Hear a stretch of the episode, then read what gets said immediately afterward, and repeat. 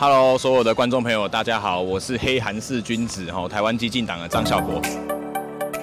今天来到这边呢，主要是因为韩市长上任一年多了，那他曾经也许诺说要在今年四月份让爱情摩天轮正式运转，结果没有想到，就在四月快要过完的最后一天，高雄港边真的出现了爱情摩天轮，是不是真的像韩导说的一样，可以让你上去做爱做事一个小时，还结合 hotel 功能，会有人抛绣球嘞？我马上现场带大家来做实测，Go！我们现在身后出现的，就是在这个高雄的港边，在漳二库这个地方哦。非常有趣的是，它刚好有六颗。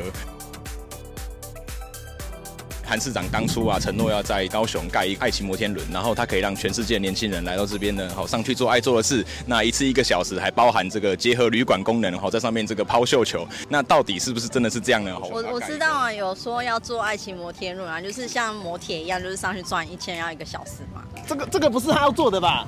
所以你觉得如果爱做的是一小时，大概要转几圈？我看一下，六十圈，六六六六六六六。那个真的是爱情摩天轮吗？那你对爱情摩天轮的启动有怀抱着期待吗？嗯，我觉得这件事情可做可不做，可是你说的就是要做。他如果要做就做，就是你说的就是要做，不管怎么样，做出来再说。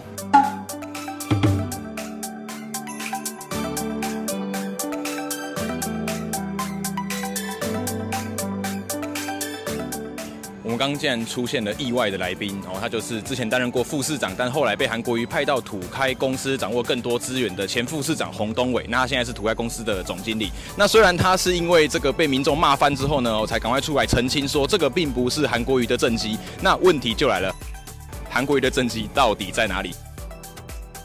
那总而言之，我们今天可以看到说，这样一个出现在高雄港边的摩天轮，其实就是对于韩国瑜最大最大的讽刺。因为你做不出你承诺的摩天轮，所以市民只好来这边花六十块。那这也证明了当初陈柏伟根本就是一个先知，因为他说爱情摩天轮如果要成功，真的就是有夜市那种投钱的摩天轮才会成功。这样子一个跳票而且又明显卸责的市府，我想六月六号是我们该站出来的时候了，一起投票吧。